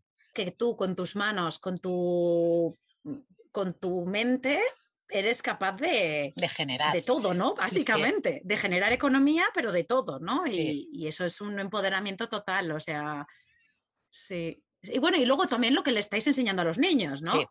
E, ese, es, el, ese, es, ese, es, el ver, el ver que, que, mis padres, que mis padres saben hacer de todo y, y, de todo está saliendo eh, un sustento y que ellos puedan hacer eso también cuando sean mayores, ese poder, que luego igual quieren hacer otra cosa diferente y será fantástico, ¿no? Pero el, el ellos ver con ejemplo que lo que uno que, uno con, con, su cuerpo, con su mano y con su mente puede, puede, llegar a hacer, lo que puede llegar a hacer, eso es, eso es un aprendizaje sí, total. que es increíble, Ana. Totalmente, bueno, eso espero, esa es la idea. No, no, no, o sea, eso está allí, o sea, porque ellos lo han visto. Luego que lo transformen cómo lo transformen ya sale fuera de nuestras totalmente de nuestras a veces me dicen y si luego a veces me dicen y si luego quieren un trabajo de 9 a 5 en una oficina y yo pues oye si son felices que hagan lo que quieran, o sea, ¿no? Yo les doy las opciones y ellos que elijan luego lo que les hace feliz, ¿no? O sea, si ellos son felices así, pues que lo hagan, ¿qué problema va a haber, ¿no? Porque a veces... pero tú lo que les... Claro, pero tú les estás dando la opción ya desde el principio de que otra manera es diferente, o sea, de, eh, eh, de vivir es diferente, es posible y que luego ellos elijan y que vayan a donde, pero eso ya lo tienen allí metido en la cabeza. O sea, y de pequeños eso no se borra. O sea, esas imágenes de, de la tortilla, o sea, de, pero de la tortilla de patata, o sea, te estoy hablando, de decir, oye, pues mis padres, es que mis padres han sacado dinero de todo. Eso es muy poderoso, ¿no? Pero está muy bien. Pero muy, muy bien. Sí, mira, es lo que hay. Sí, sí, sí, sí, sí. Em, Luego llegáis, o sea, hacéis todo Centroamérica y nos lo pasamos rápido porque obviamente si no nos pasamos aquí hablando ocho horas, que me encantaría, pero eh. no es práctico, ¿no? Pero, pero em, hacéis todo Centroamérica, llegáis a Costa Rica, eh, Panamá, que pues entiendo que a nivel artesanía eh, ya os sentiríais ahí ya muy bien. Y luego llegáis obviamente a la frontera, ¿no? Que ahí es el punto eh, quizás de, cambio ¿no? de muchas familias que hacen este recorrido, porque yo, inculta de mí, era muy, muy desconocedora de, lo que supone cruzar esa frontera. El tapón de Darien. Que no, que no existe. No hay, no hay. el tapón de Darien. No hay. no hay. pero es que puede. dices, ¿pero qué me, qué me estás contando? O sea, que realmente no se puede. No se puede. Mi madre. Para mí, para mí fue un shock. Decir, soy una inculta, Ana. Y esto no lo sabía. Bueno, yo antes de empezar esta vida tampoco, ¿eh? A ver, no te vayas a creer que eres la única inculta, tranquila. yo también soy del equipo. del equipo. Y entonces, claro, pues llegas allí y dices, ¿qué, qué, qué? ¿Continúo y me gasto la vida o cambio de plan? Y ahí, ¿qué hicisteis vosotros? Pues ahí, bueno, mientras lo pensábamos, como hay una cosa muy divertida, que son los visados, que son los europeos, no lo sabemos porque nos movemos por Europa libremente, pero cuando te vas fuera te das cuenta, ¿no? Es que hay tres meses eh, en Costa Rica y en Panamá puedes estar solo tres meses y tienes que estar tres meses fuera. Entonces, claro, cuando llegamos a Panamá y nos damos cuenta de que nos piden tres mil dólares para cruzar a Colombia, que no los tenemos y que generarlos nos supone mucha pasta y que además Esteban es como, esto es un robo y me niego a pagarlo, sí, porque había un ferry que te cruzabas por 600 euros, pero las autoridades, mm, bueno, pues ese ferry solo ha funcionado, creo, dos meses en 2016 y dos meses en 2017 y ya lo cerraron porque no interesa, ¿no? Entonces, pues como después de estar tres meses en Panamá, teníamos que movernos sí o sí, porque nos teníamos que ir, volvimos tres meses más a Costa Rica Sí. Y después de esos tres meses en Costa Rica, volvimos otra vez a Panamá a ver qué hacíamos en todo eso. Y en eso también pusimos la venta, eh, porque teníamos también la opción de cruzar a Ecuador, que es más barato, son solo 1.200 o 1.300 dólares, solo. Eh, pero bueno, en esas también llegó un momento que empezamos a pensar, eh, en ese momento Chile andaba un poco revuelto, Bolivia andaba revuelto, en Ecuador también estaban habiendo revueltas. En general en Sudamérica en ese momento estaba todo un poco, era prepandemia, ¿eh? todo esto. había estado un poco revuelto y además hacía años que no veíamos a cierta parte de la familia y tal, y dijimos, bueno, pues eh, nos regresamos a Europa, ¿no? La idea inicial era comprar una caravana en España, llevarla a Colombia y luego hacer Sudamérica con otra, pero sería muy caro, ¿sí? Entonces dijimos, bueno, la mandamos a Uruguay y volamos a Uruguay, salía muy caro. Entonces dijimos, no, pues nos vamos a Europa y nos vamos para Indonesia. ¿no? Dejamos América medias y de paso aprovechamos y vemos a la familia. Eh, nació una sobrina mía, yo también tenía muchas ganas de, de, conocerla y demás. Y dijimos, bueno, pues va, pues eh, volvemos, vemos a la familia y demás y tal. Todo esto prepandemia. Sí, o sea, no mucha gente se cree que regresamos por, por el tema de la pandemia, pero no. Nosotros eh, compramos los billetes para volar en mayo, los compramos el 3 de marzo, sí, y el 12 de marzo empezó todo. O sea que fue un poco así como, ¿qué ha pasado? Pero bueno, sí, un poco fue así, ¿no? El decir, buf, Sudamérica está revuelto, es mucho dinero, pues va, hacemos Barcelona, Indonesia, que también lo queríamos hacer, ¿no? Venga, y fue así el cambio de plan. Y así estáis, ¿no? O sea, estáis en el camino. Eh, muy al principio, ¿no? Viendo el, mapa, estáis muy al principio de ese, recorrido, de ese gigantesco road trip. Pero eh, llegasteis a, España y, conseguisteis otra caravana fácil. Bueno, es que de hecho, cuando estábamos en Costa Rica, no sé si la primera o la segunda vez, ya la compramos, la caravana. La compramos por internet sin haberla visto somos así y sin haber vendido todavía la nuestra. Eh, pero nos cuadró, nos gustó y dijimos, estaba bien de precio eh, para lo que son los autocaravanas y dijimos, pues venga, pues la compramos, ¿no? Y por eso estuvimos barajando el traer, el llevarla a América y ver qué, y al final se dio así. Entonces, no, llegamos y ya la teníamos, pero claro, había estado entre pitos y flautas casi un año parada. Con lo cual, bueno, tuvimos que hacerle un montón de cosas, sí, porque las caravanas paradas se estropean. Eso es una cosa importante que sepa la gente también. Em, y además luego pues queríamos también adaptarlas a, nuestras necesidades un poco, la tuneamos, la pintamos, ¿no? Y hicimos ahí unas cosillas y también luego estaban las restricciones, que no podíamos salir cuando queríamos. Entonces estuvimos un tiempito ahí en España haciendo ruta por España, luego en casa de mi madre y luego haciendo otra vez ruta por España antes de, o sea, realmente salimos ahora casi un año que salimos de ruta otra vez, o sea, en un año solo hemos llegado a Grecia. Viajamos despacio nosotros. Si te espera en Indonesia el millón de dólares, pues ya te das prisa, pero si no, pues no hay prisa, no. Si no, pues es que todo lo que hay en el camino. Y mira, a mí me gusta mucho eh, esta parte del camino que estáis haciendo. O sea, ahora mismo, pues bueno, todavía estáis en Europa y, es, eh, aunque habéis eh, pasado por, por, países así tipo Albania, ¿no? Que son quizás menos comunes, ¿no? En, en, las visitas, pero quizás el camino de de América, ¿no? De, desde Alaska hasta Ushuaia, ese es más común, ¿no? Más, más, eh, más visto quizás. Mm. El de el vuestro, el de llegar a Indonesia con la autocaravana, no es nada común. Nada.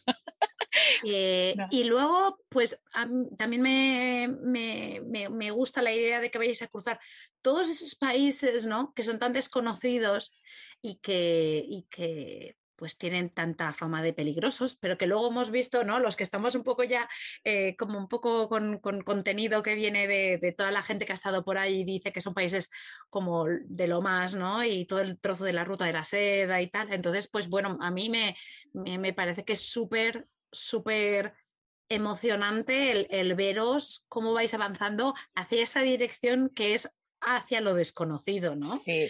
Eh, que obviamente sí, que claro que sí, que, que, puedes encontrar información, pero, pero el ver una familia eh, hacerlo con una autocaravana mm, va a ser como una cosa muy nueva, yo creo, para mis ojos al menos, va a ser muy nueva. Entonces, pues, pues os seguiremos ahí eh, muy, muy, muy atentos, ¿no? Y muy expectantes. Ahí sí que yo te voy a pedir que hagas vídeos de YouTube, ¿eh, Ana? sí, sí, sí, vamos, vamos haciendo, vamos haciendo. Además, Esteban es muy curioso porque dice, todavía, todavía no hemos empezado el viaje, realmente. El viaje va a empezar cuando crucemos a, Turquía, me dice siempre, ¿no? Dice, porque ahora sí, vale, hemos estado en Montenegro, hemos estado en Albania y así, que son países que ya empiezas a ver un poco, ¿no? Que no estás en Turquía, cruzamos por Bosnia y así. Eh, pero bueno, que sí, ¿no? Que al final no dejas de estar en Europa, ¿no? Y él dice, cuando crucemos a Turquía ya va a empezar, ¿no? Realmente, realmente tenemos muchas ganas. La Europa nos daba un poco de pereza, ¿no? Porque es como siempre más de lo mismo y demás, aunque es muy bonito y hemos descubierto cosas muy bonitas y gente y demás, pero sí, nos apetece mucho ya ir hacia Turquía, Irán. Y la gente, cuando tú le dices que vas a Indonesia en las camionetas, se te quedan mirando, quedan mirando la furgo, te miran a ti y dicen, ¿eh? o sea, ¿Indonesia? Y tú, sí, sí, se puede llegar por carretera y te miran como diciendo, estáis fatal, ¿no? Y nosotros, bueno, no sé, a ver hasta dónde llegamos. Luego la idea es llegar hasta Filipinas, ¿no? También, igual con un barquito, quién sabe, no sé. Tenéis por delante el mundo entero, ¿no? Para, para todo, para descubrir, para conocer a gente, ¿no? Que eso es una cosa que también eh, quizás no hemos hablado, pero que es muy importante. Eh, eh, te he preguntado por lugares y tal, pero, pero vosotros sois muy de, nosotros viajamos para conocer a las personas, ¿no? Y, el otro día también eh, escuchándote, ¿no? Que, estuvimos ahí con, audios antes de la entrevista y tal, que pues que habíais tenido pues en, en, un par de países, en Eslovenia y... En Eslovenia ni en Croacia, nada cero. Y que eso, pues, que es una cosa que os, que os llena mucho, ¿no? Porque, porque es el viaje, es las personas también que conoces. De hecho, yo te voy a decir que Europa nos daba pereza y se nos ha hecho duro, ¿eh? Se nos ha hecho duro por eso, por, por por no, supongo que también el tema de la pandemia no ha ayudado, ¿no? Gente que igual en otro momento igual se hubiese abierto más, ah, pues ahora igual no se ha abierto, ¿no? Porque hemos conocido aquí en Grecia, por ejemplo, una familia que nos lo dijo, bueno, nos encantaría que vinieseis a casa, pero nuestro niño tiene un tema del corazón y no puede, cada vez que traemos a alguien a casa acaba en el hospital, con lo cual, ¿no? Y entonces ahí nos dimos cuenta que quizá también la situación ahora global no está ayudando, pero hemos echado mucho, mucho en falta el poder conectar con otros viajeros, con gente del local, porque al final, mira, a mí ir a los sitios y ver cosas bonitas, pues vale, me gusta, pero a mí lo que me llena realmente es conocer gente y compartir experiencias y yo qué sé, y cómo cocinas y cómo es tu día a día y, ¿no? y qué horarios hacen los nenes en el cole y cuánto es un sueldo y cuánto pagas de renta y cómo es la vida aquí, ¿no? O sea, a mí lo que me llena es eso. ¿No? No tanto ver lugares o tal, sino el compartir, ¿no? Y que ellos te pregunten, ¿y por qué lo dejaste todo? ¿Y antes qué hacías? Y, no sé, para mí eso es lo que realmente es este viaje. E, e, es la vida, para mí eso es la vida, no sé. Es lo más. Pero me apetecía nombrarlo porque es verdad que me he centrado mucho en la ruta, en, el, en el tal, y, me parece muy interesante. Te voy a preguntar ahora, porque os seguiremos y, súper, súper, porque ahora ya, eh, ya tenéis ya Turquía. Ya, ya estáis ahí. Em, pero ahora te voy a hablar un poco, te voy a preguntar por los niños, ¿no? Eh, ¿Cómo se adaptaron ellos a, a esto, se adaptaron. Ellos los que mejor. Max era tan pequeñito que realmente él tuvo que adaptarse cuando estuvimos tres meses parados en una casa. Ahí él tuvo que adaptarse a, que no hubiese movimiento, ¿no? Y de hecho, a veces me decía, mamá, ¿y cuándo nos vamos a ir a la furgo? Y yo, cariño, pero que estamos aquí. Ay, pero yo me quiero ir a la furgo, ¿no? O sea que que Max ya, mm, él está acostumbrado, empezó con un año y medio Sí, o sea, que él realmente no tiene recuerdos de cuando vivíamos en casa, ¿no? Y Neil, me acuerdo que en, en, Baja California hizo un amigo que se hicieron súper amigos con Cayetano, un nene brasileño que también viajaban. Y guay, yo me acuerdo ahí que cuando nos separamos, uff, los dos abrazados llorando, y, una cosa, yo pensaba, ay, madre mía, que le estoy haciendo a mi hijo, ¿no? Eh, porque no se quería separar, no se querían separar. Y él ha aprendido mucho a, aprovechar el momento, ¿no? A ser consciente de que los amigos que va haciendo por el camino los tiene que gozar mientras estamos juntos. Y que, bueno, y que después quién sabe si nos volveremos a ver, ¿no? Pero que, bueno, que, tiene que despedirse y aprovechar mucho el momento. Y Neil quizá porque es más sensible, es el mayor, eh, le costó un poquito esta parte más de, del, ¿no? Ahora que volvimos y estuvimos un tiempo con los abuelos, eh, pues ahora ya cuando hemos vuelto a, irnos en esta segunda etapa del viaje, ya sabemos más lo que echamos de menos, ¿no? La primera vez que nos fuimos no sabíamos qué íbamos a echar de menos, cómo iba a ser estar tres años casi sin ver a algunos familiares, eh, y ahora sí que lo sabemos, ¿no? Entonces, pues bueno, es esa cosilla, esa nostalgia pero que bueno, también es un aprendizaje del desapego y del, del valorar los momentos que estamos juntos, ¿no? Como, y, saber que podemos estar juntos pues a través de las redes y de otra manera, ¿no? Con WhatsApp, video call y cosas así, y valorarlo, no sé. Yo creo que los niños se han adaptado súper bien, los que mejor, vaya. los niños siempre. Sí, Sí, pero bueno, mm, es interesante, ¿no? Para que la gente lo escuche, ¿no? Que en realidad sí, es lo que tú dices, ¿no? Hombre, si tuviera a, la familia eh, cercana todo el tiempo, pero igual luego tampoco te ves tanto tiempo y, me encanta lo que dices de lo de aprender a aprovechar el momento, que al final esa es, eh, yo creo que el aprendizaje más difícil que tenemos, ¿no? Es el reto ese de decir, no, está ahora, ahora dónde estás, ¿no? Y, eso es muy complicado y si ya desde pequeños pues aprenden a eso es, es... Nosotros, por ejemplo, te voy a decir que no, no, se crea la gente que éramos una familia desapegada, que no veía a la familia, ¿eh? O sea, yo, por ejemplo, con mi madre y su marido nos veíamos dos, tres veces cada semana. O sea, que no es eso que dices, nos veíamos muy de vez en cuando, sino que teníamos una relación.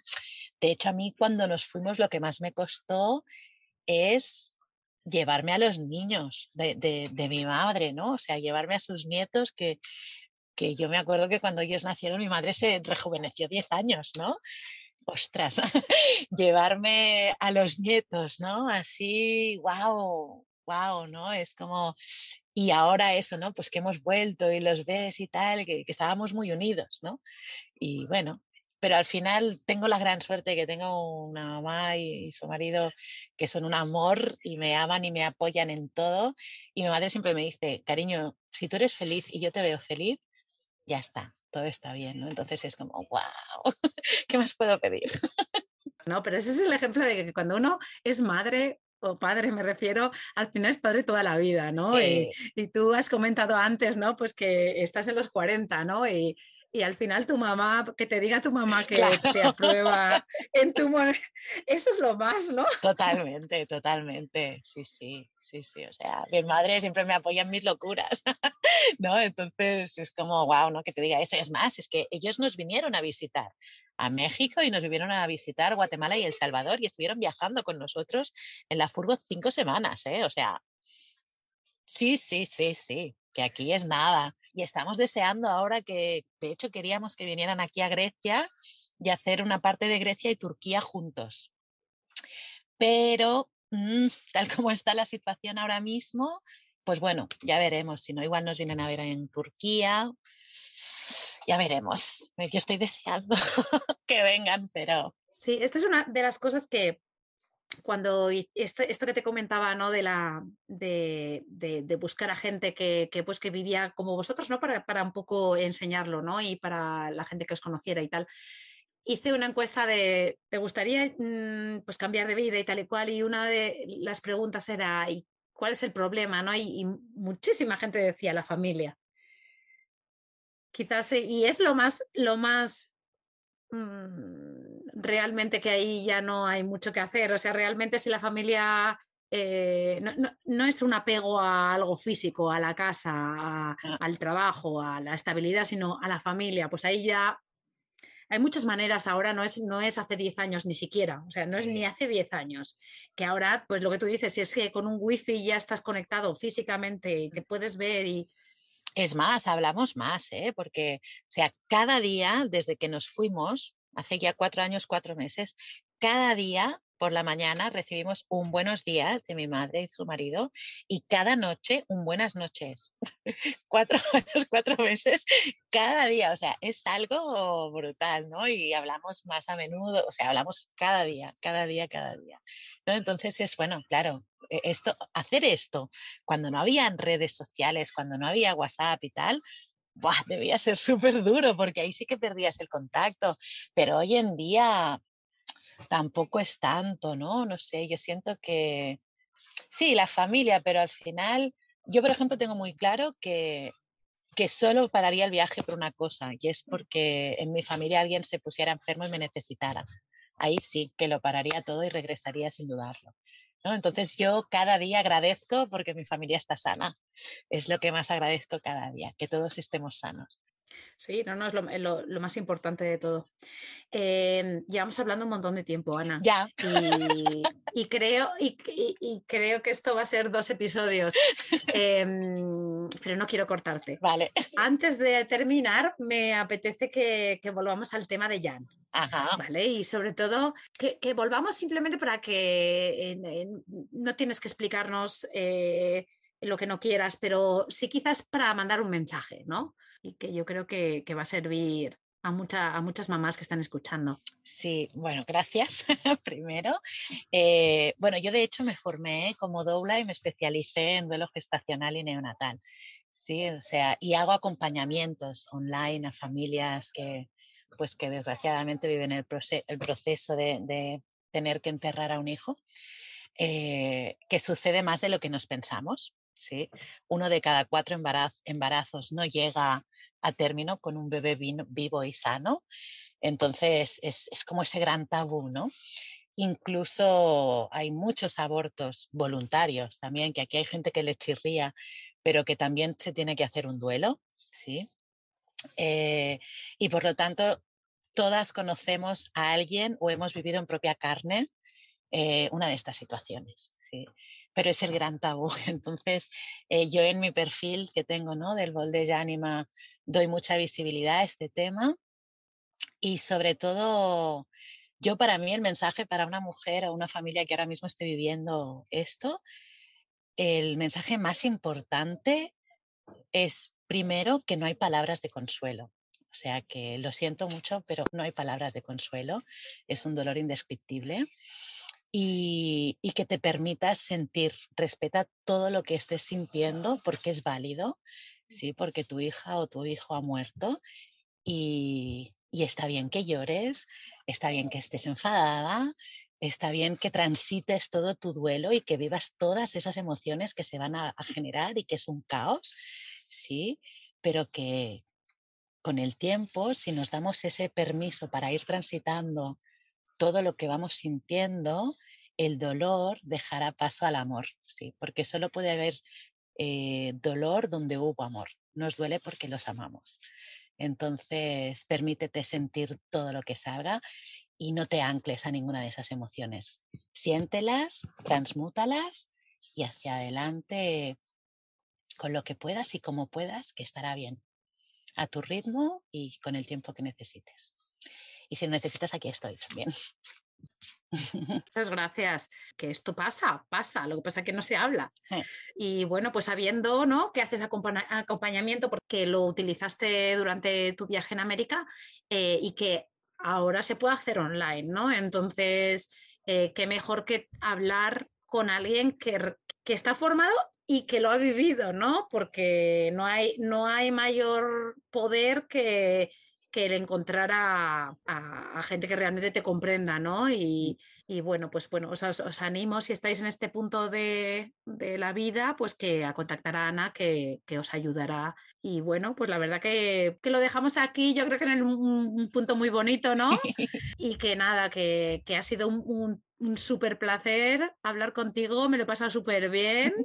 Eh, la verdad que me hubiera quedado aquí hablando de más y me da la impresión de que me, que me dejo 18.000 mm, cosas. Quizás, Ana, podemos hablar como este, este proyecto del podcast es un proyecto a largo plazo, quizá cuando ya estéis en algún país de estos que hemos hablado, vale. podemos, podemos grabar otro episodio para romper también moldes, ¿no? Vale. En ese sí, sí, sentido. ¿Te parece bien? Yo encantadísima, vamos, me lo he pasado genial. Muchas gracias también por la oportunidad, por dar voz a todo lo que has dado voz, incluso al duelo, que es un tema súper importante. Y sí, claro, podemos pasarnos horas hablando, que también me lo he pasado genial. Y me encanta hablar, no sé si te has dado cuenta, con lo cual no hay problema.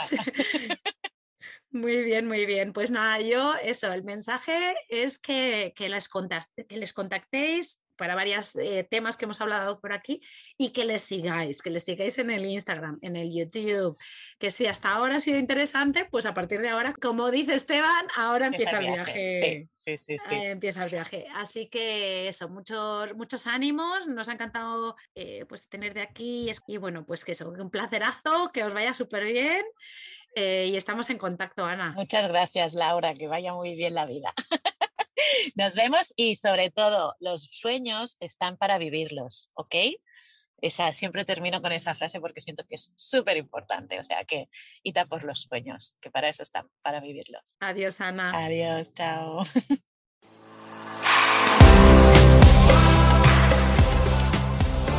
Gracias por quedarte hasta el final. Espero que te haya gustado. Te animo a compartirlo con tus amigas o amigos y apoyarnos formando parte de nuestra membresía anual. Te espero la semana que viene.